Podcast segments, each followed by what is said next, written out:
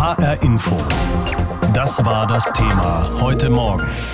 Der malende Holländer. Van Gogh in Frankfurt. Making Van Gogh Geschichte einer deutschen Liebe. So heißt die Ausstellung, die heute das Städel-Museum in Frankfurt eröffnet. 120 Bilder und auch Werke auf Papier sind ab heute zu sehen, darunter auch viele sehr zentrale Gemälde von Vincent van Gogh, aber nicht nur von ihm, sondern auch von vielen seiner Wegbegleiter und Nachfolger, die sich an seinem Stil dann orientiert haben. Es ist eine Ausstellung über die Entstehung der Moderne und sie zeigt, welche Rolle das Städel und die Stadt Frankfurt dabei auch gespielt haben. Vier Jahre lang hat ein ganzes Team von Kuratoren daran gearbeitet, auch Alexander Eiling. Er leitet im Städel die Sammlung für die Kunst der Moderne.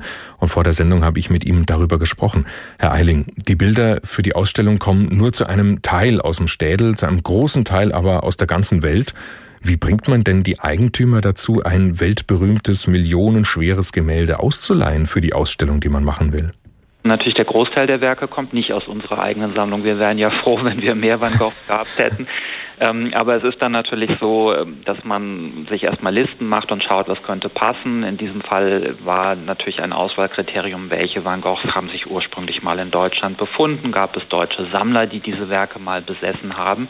Und das ist natürlich ein guter Ansatzpunkt, um Gespräche aufzugreifen oder zu führen mit Kollegen, wenn man sagen kann, also dieses Werk, was bei euch in der Sammlung hängt, ich weiß, es ist ein wichtiges Werk, aber es hat mal einem wichtigen deutschen Sammler oder einer Sammlerin gehört oder befand sich mal in einem deutschen Museum. Man muss im Grunde genommen diese Van Goghs ähm, den Kolleginnen und Kollegen erstmal aus den Ausstellungsräumen quasi sie zu überreden, sie abzuhängen. Sind denn auch Werke dabei jetzt in der Ausstellung bei Ihnen, bei denen Sie gesagt haben, also wenn wir das nicht kriegen, dann können wir es vergessen? Gibt so ein paar Sachen, wo man denkt, naja, also das wäre es jetzt noch gewesen. Ein Fall ist natürlich der Dr. Gachet, das äh, Porträt von Van Gogh, was einmal dem Städel-Museum gehört hat und sich heute in einer Privatsammlung befindet. Und dieses Werk wäre natürlich entscheidend gewesen. Wir gehen aber mit der Leerstelle, weil es wird nicht zur Ausstellung kommen, ganz offensiv um. Wir haben dann da einen fünfteiligen Podcast drumherum gemacht, diese spannende Geschichte erzählt. Wie kam es in die Sammlung? Wie ist es aus der Sammlung rausgekommen? Wie hat sich das auf dem internationalen Kunstmarkt, wie ist die Geschichte weitergegangen?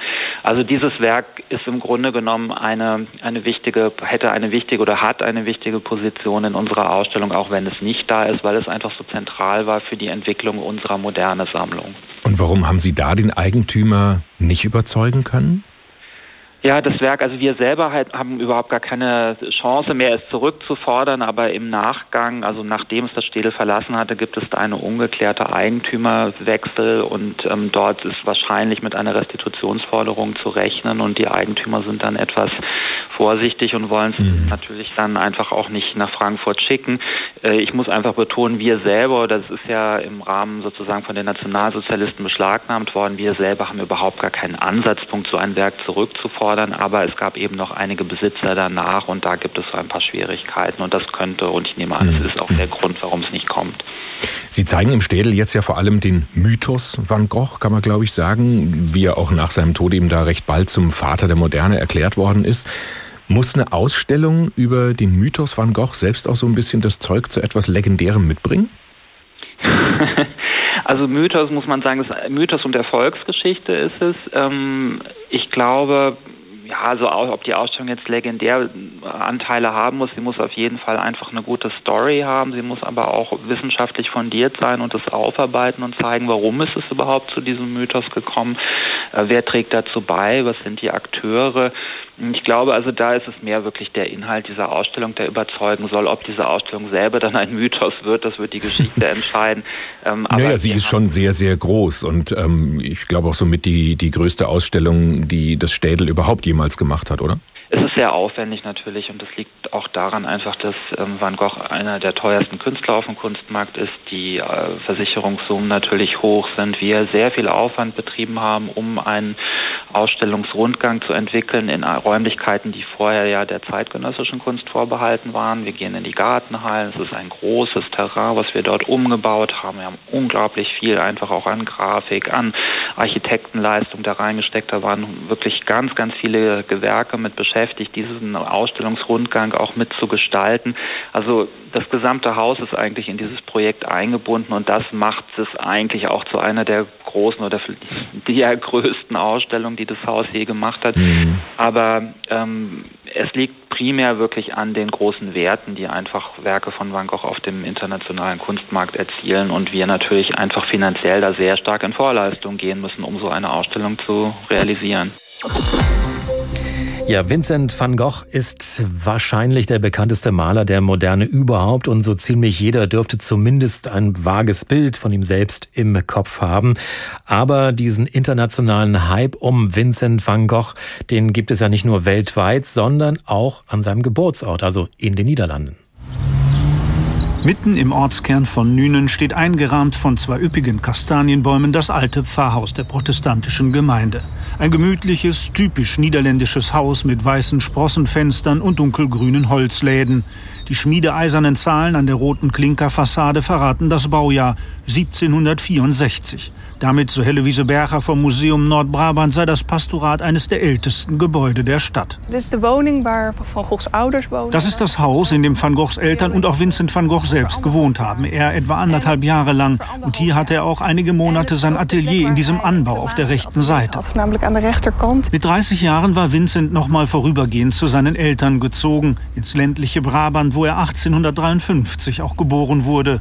Die bäuerliche Landschaft, die Dörfer und ihre Bewohner haben Van Gogh Zeit seines Lebens inspiriert.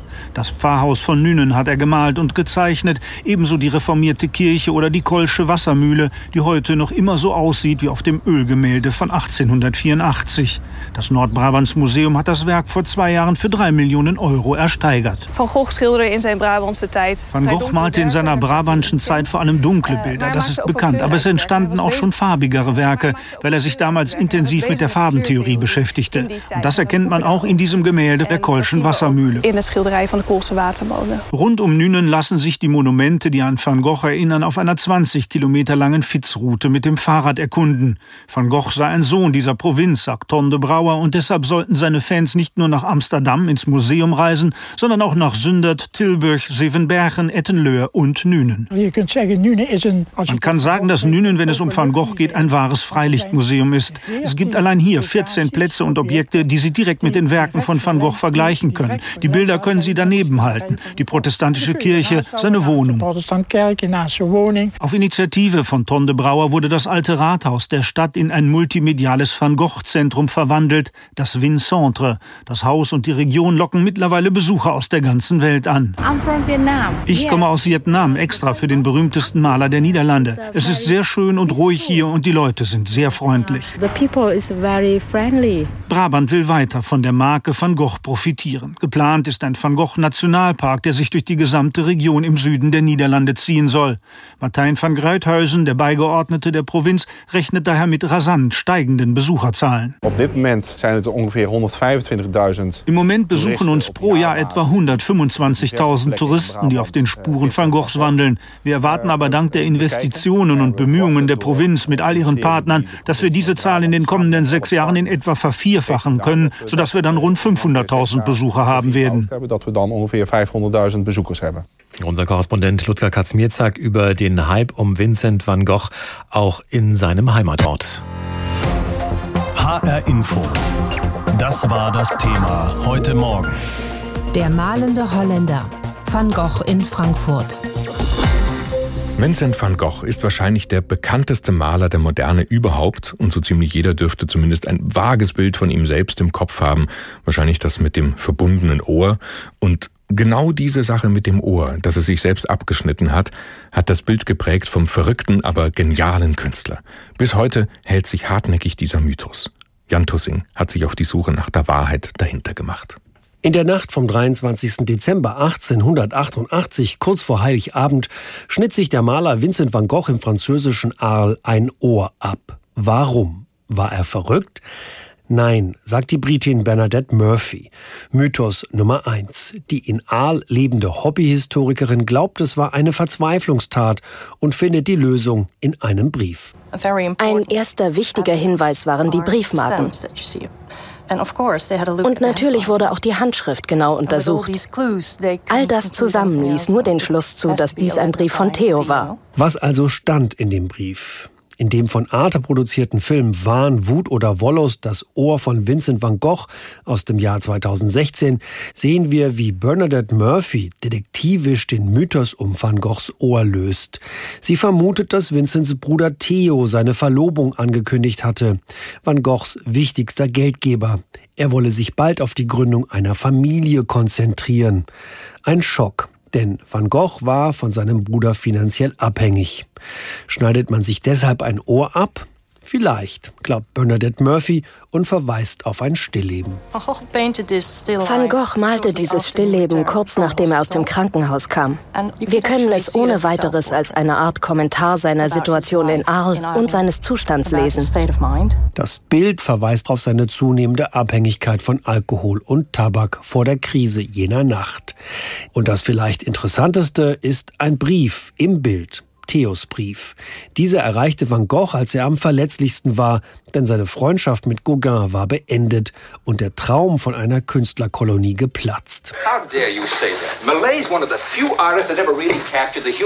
Ein Leben in Leidenschaft mit Kirk Douglas in der Hauptrolle zeigt Vincent van Gogh als leidenschaftlichen, streitbaren, vielleicht auch labilen Mann, aber nicht als verrückt und auch nicht als einsam. Mythos Nummer zwei.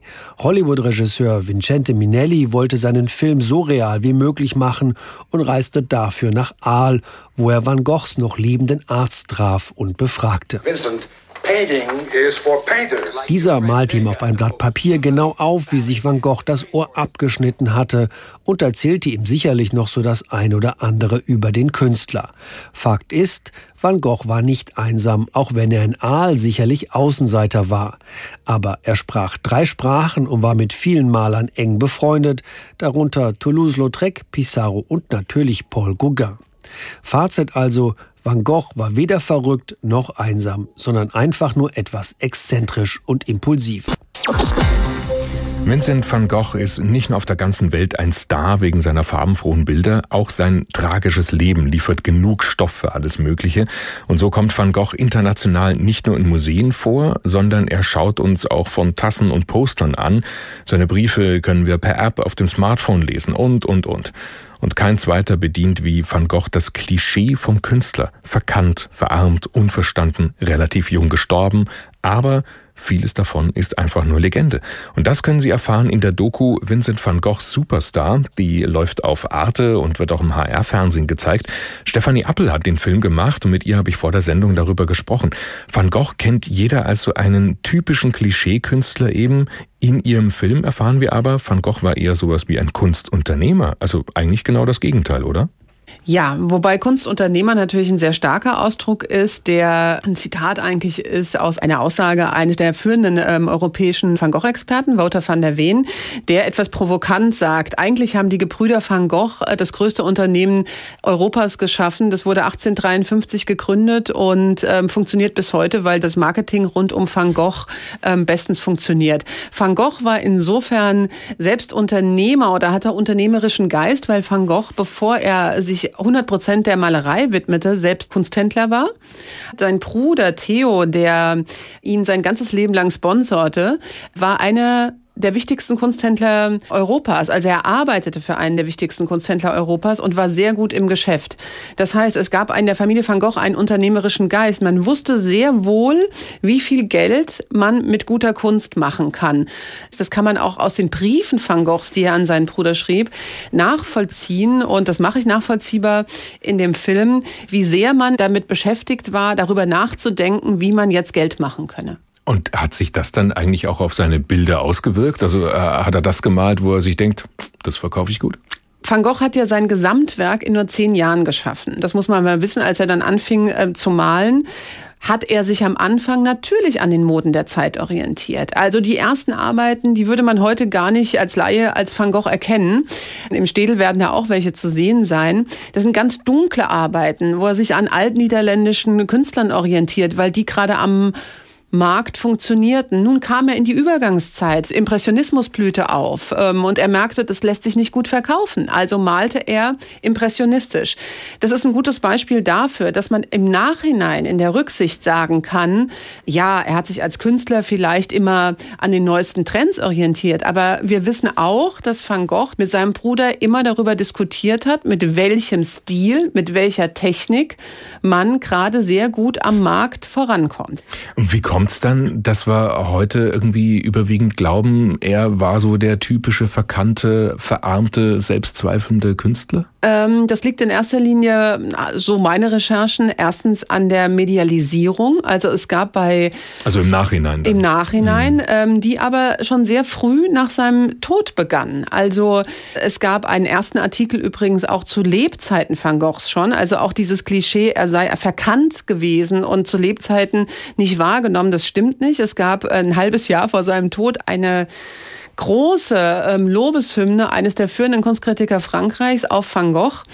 Dann sorgte seine Schwägerin, die alles erbte, dafür, dass das Werk sich sehr verbreitete in ganz Europa. Also sie hatte sehr gute Beziehungen in den Kunsthandel, verkaufte viel.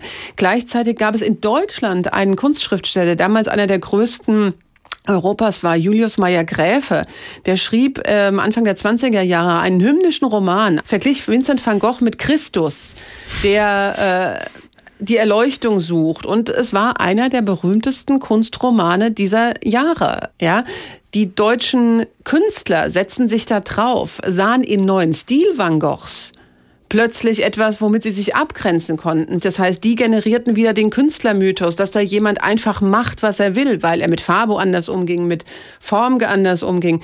Und so multiplizierte sich das alles. Und dem draufgesetzt wurde dann ab den 50er Jahren noch Hollywood die wiederum im Storytelling einfach versucht haben, das Beste rauszukriegen und das funktioniert bis heute. Also auch Julian hm. Schnabel hat noch den vor sich hin taumelnden, irren, ähm, nicht strategischen ähm, Vincent van Gogh ähm, erwählt, um von diesem Künstler zu erzählen, was legitim ist, aber es ist nicht die definitive Biografie von Vincent van Gogh, womit der Film zum Beispiel beworben wurde. Und wie wirken seine Bilder jetzt auf Sie persönlich, wo Sie ihn jetzt quasi entmystifiziert haben?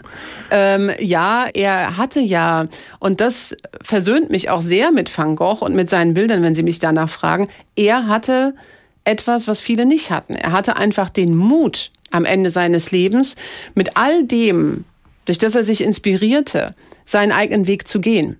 Deswegen haben diese Bilder auch diese Kraft. Und, und, dann eben nicht mehr auf den Verkauf oder auf die Mode zu schielen. Und nicht mehr auf die Mode zu schielen. Ja, er hat damit einfach was bewegt. Er hat einfach durch die starke Emotionalität, die er hatte, ähm, einfach alles in diese Malerei zum Schluss gelegt. Wohl ein bisschen auch aus Verzweiflung, weil psychisch war er immer mehr ähm, am Ende. Ähm, er hat das Strategische ein bisschen aufgegeben und hat gemacht und hat dann wirklich ähm, eine große Kraft entwickelt. HR Info. Das war das Thema heute Morgen. Der malende Holländer. Van Gogh in Frankfurt. Schon seit Jahren lohnt sich das Sparen mit dem Sparbuch nicht mehr wirklich. Zu niedrig sind die Zinsen, die wir für unser geparktes Geld dort bekommen, sofern es überhaupt noch welche gibt. Und deshalb fragen sich natürlich viele, wohin mit dem Geld? In Aktien investieren, in einen schönen Oldtimer oder vielleicht sogar in Kunst. Gemälde, Skulpturen oder Videoart ziehen weltweit Millionen Menschen in ihren Bann und deshalb steigen dort auch die Preise. Doch was ist das für ein Markt? Jedes Jahr veröffentlicht die Ökonomin Claire McAndrew den Kunstmarktreport im Auftrag der Messe Art Basel. Er versammelt alle nur denkbaren Daten. Sie kommt dabei zu folgendem Ergebnis. Einer der entscheidenden Trends der vergangenen Jahre ist, dass das obere Segment des Kunstmarktes sich besser entwickelt als das mittlere oder untere.